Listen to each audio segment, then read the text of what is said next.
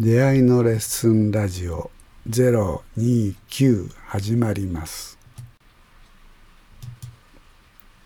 和子さん5回目。言葉で人を感動させる。言葉が開かれる。その良さをこうね人に伝えるのが難しい、むまあ難しいからこのラジオをやってるのかもしれないけど、うんその通り難しいですよね。あの、前、瀬戸島さんに来てもらって、それで声、声の出し方をそう、あそうだとか違うとか言っていろいろうやって、私はあそうだって言われても何がそうなのかよく分かってないですよ。いや、みんなそう。結構そう。だけど、なんかあの、ふるさとを歌った時があったじゃないですか、私が。ふるさとを歌えって言われて。うさぎおいしかな。うん。うん、そう、うさぎおいしいよ。それで、で、前に他の受講生の人がいて、そっち向かって歌って、何遍目かの時に、なんか、えっと、その相手の人が感動したって言ってくれたし、自分も歌ってて涙が出てきたんですよね。うんえ、な、でも、その、なんでか全然わかんないですよ。うん 声を、ああ出せ、こう出せと言われて、何遍もやってたけど、その、あれはな、あれは何なんですかね？っていうのは、どう？あの。ね、わかんないところに立ったから、うん。何かやっぱ感動みたいなのをすっとこう共有できたんじゃないですかね。こうやったらこうなって、こうやったら感動が共有できましたって、こうなったってことやってたらば、結局つながれないんですよ。こうなったことの方に自分が向いちゃってて。うん。うん。ちょっと説明として下手かな、俺も。ああ、うんそうね。うん。うん本当になんかその人が必死になって、あの必死のなり方もちょっと違いますよね。普段とね、こう頑張るんじゃないよね。うんなんか向こうに向かうことにこう逃げたくなるとこ一生懸命こう俺にこう煽られて 追い詰められていくみたいなとこ多分あると思うしね。うんそういう感動が本物なんです、言っちゃうと。それになかなか出会えない。で、僕はそこを出会おうと、ど出会出会出会うのが嬉しくてたまんないし、やってると出会えるわけです、そういうことにね。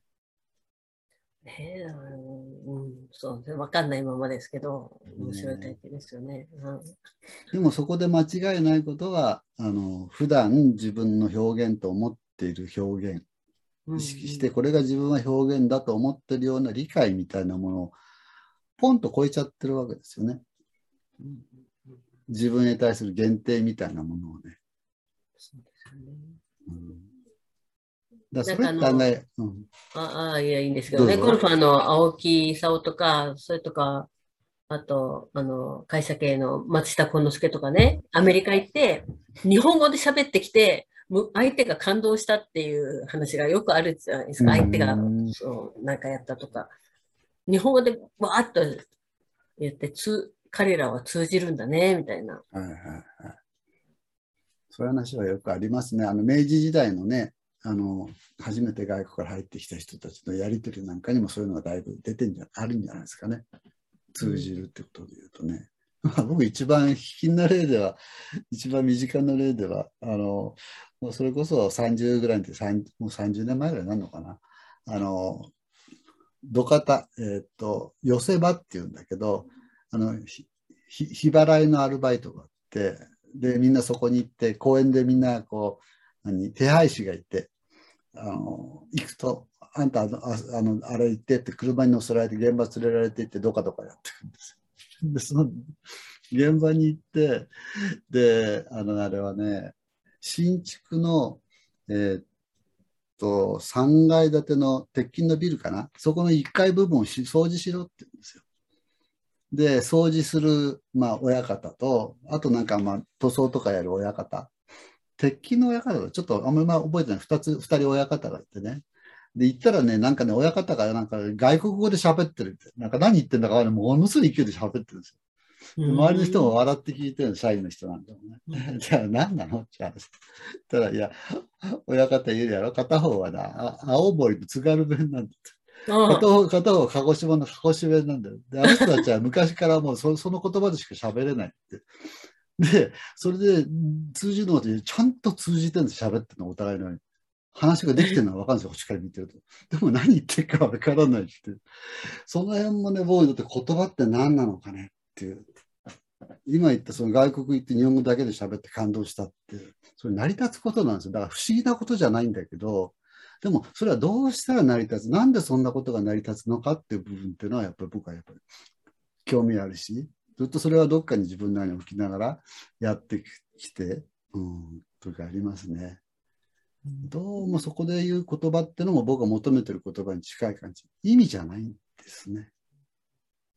その人の中で動いてるものがお互いの間にこうぶつかり合いながら響き合いながらこう渦巻くみたいな力が一つの出会いが成り立ってるっていうことになるんじゃないかと思うんですよ。うん、どうしたらそれができるのか。まあ、それに近いことはね今みたいな経験でもあるしちょっとやったこともあるしレッスンなのでね。うん、それも僕が言ってる言葉ですね。今言ってくれたことがね。うん、そういうことが成り立たないとね人が言葉で理解し合わんと嘘っぱちだぜ。本当みんな嘘っぱちの中で生きてるから。そういう意味で竹内言ったのはね、ある時期はやっぱりその嘘っぱちのない言葉。で直に語りかけてましたね、うん、竹内俊治は。うん、あの言葉が開かれる時なんかそうですね社会性が全く彼はなかった人ですから逆に言うとその分直の言葉が全部で物事表してるし書いてますからね。うん、そういうものが僕らにこう今だに読んでも響いてくる。そういう意味ではすごい本ですね。あの言葉が開かれる時っていうのはね、うん。言葉っていう言葉の意味が違うかもしれないね。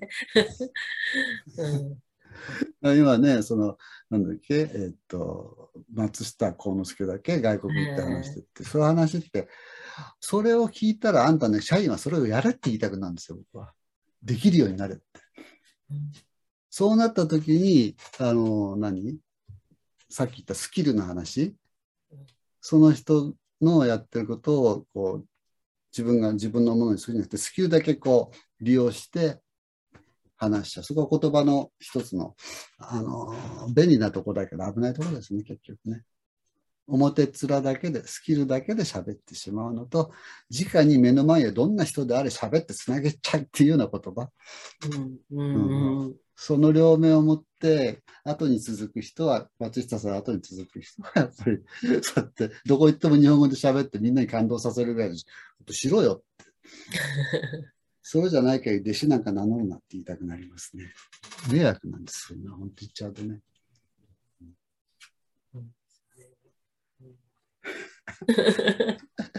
どうも僕は求めが高いみたいですね。本当に求めに、ちょ山頂にちゃん。と登れる前になん。かもう人生終わっちゃうかもしれない。まあ、うん、いいん。じゃないですかね。うん、山頂なんてあるのかないのか分かんないですね。うん、ねうん、まあでも登っていくとね、その時々、山頂来たなって思いはあるんですよ。でもまたちょっと歩き出すと山頂からまた降りてまた山頂を目指すみたいなね。うん、そうそうそうそう。普通は山頂見切るとここでおしまいに、ね、なるんだろうね。うん、実際っていうのはそんなもんですよね。超えたらまた次が来る、ね、次が見えてきたみたいな。うん、はい。それはそれまでの超えた、超え方が良かったってことでもあるかもしれない。うんまあね、幸せというのは山頂を目指してるのが幸せだということらしいんで、山頂にたどり着いた時が幸せなわけではなくて。あじゃあ俺はだいぶ幸せな人間みたいだね。多分。まだいまだにね。まだかまだかと。あそうですよね。その研究、うん、飽きない研究を続けられてるっていうのは幸せですよね。うんまあ本当こればっかりはね、もう最近思うのはやっぱり自分の力じゃないな。やっぱり誰かに後押しされるみたいにね、歩かされてきたっていう。それがなんか、まあ、ありがたかった、ありがたかったと終わ終わっちゃいけない、ね。ありがたいことやなって最近思いますけどね。ここまで来れちゃったからね。うん、うんもう分かんないですね、そんなのはね、運命かなんか知らない。ねえ、和子さんって会社員と言いながらもさ、ね、ねうん、そう会社員と言いながらね、展示展示のことにねずっとやっぱりこう、ね、深く関わってあの自分のうん。力をそこにねこう捧げたりみたいなことやってるわけだしね。うん、あの深くは関わってないんですよ。ご正確に言うとね、浅く長くっていう。浅い浅いけど一生懸命だよね。うん、そうですね。一生懸命働かされてるんだよね。うん、面白いですね。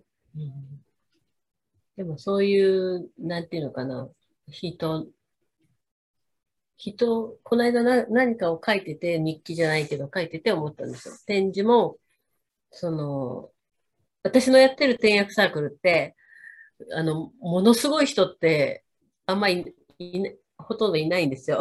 あの、うんあだあのね、時々その厚労省大臣賞とかもらうような転訳の人って、毎日何時間とかね、転訳してましたみたいな、オーバー、それで何十年やってましたみたいな人出るんだけど、うちのサークルはいなくて、まあ月に何時間か、まあせいぜい10時間ぐらい転訳をするみたいな人の集まりで、ずっと月刊誌を出してるんですね。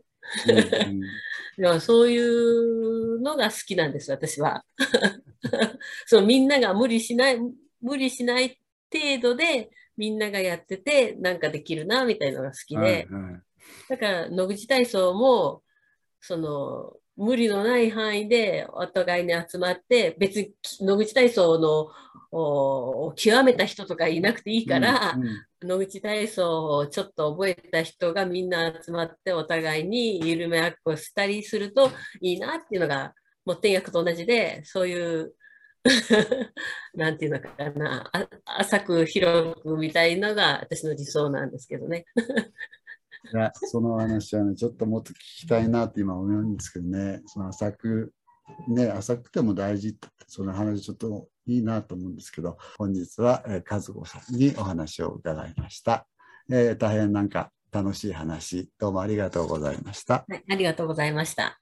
では失礼します。お聞きいただきありがとうございました。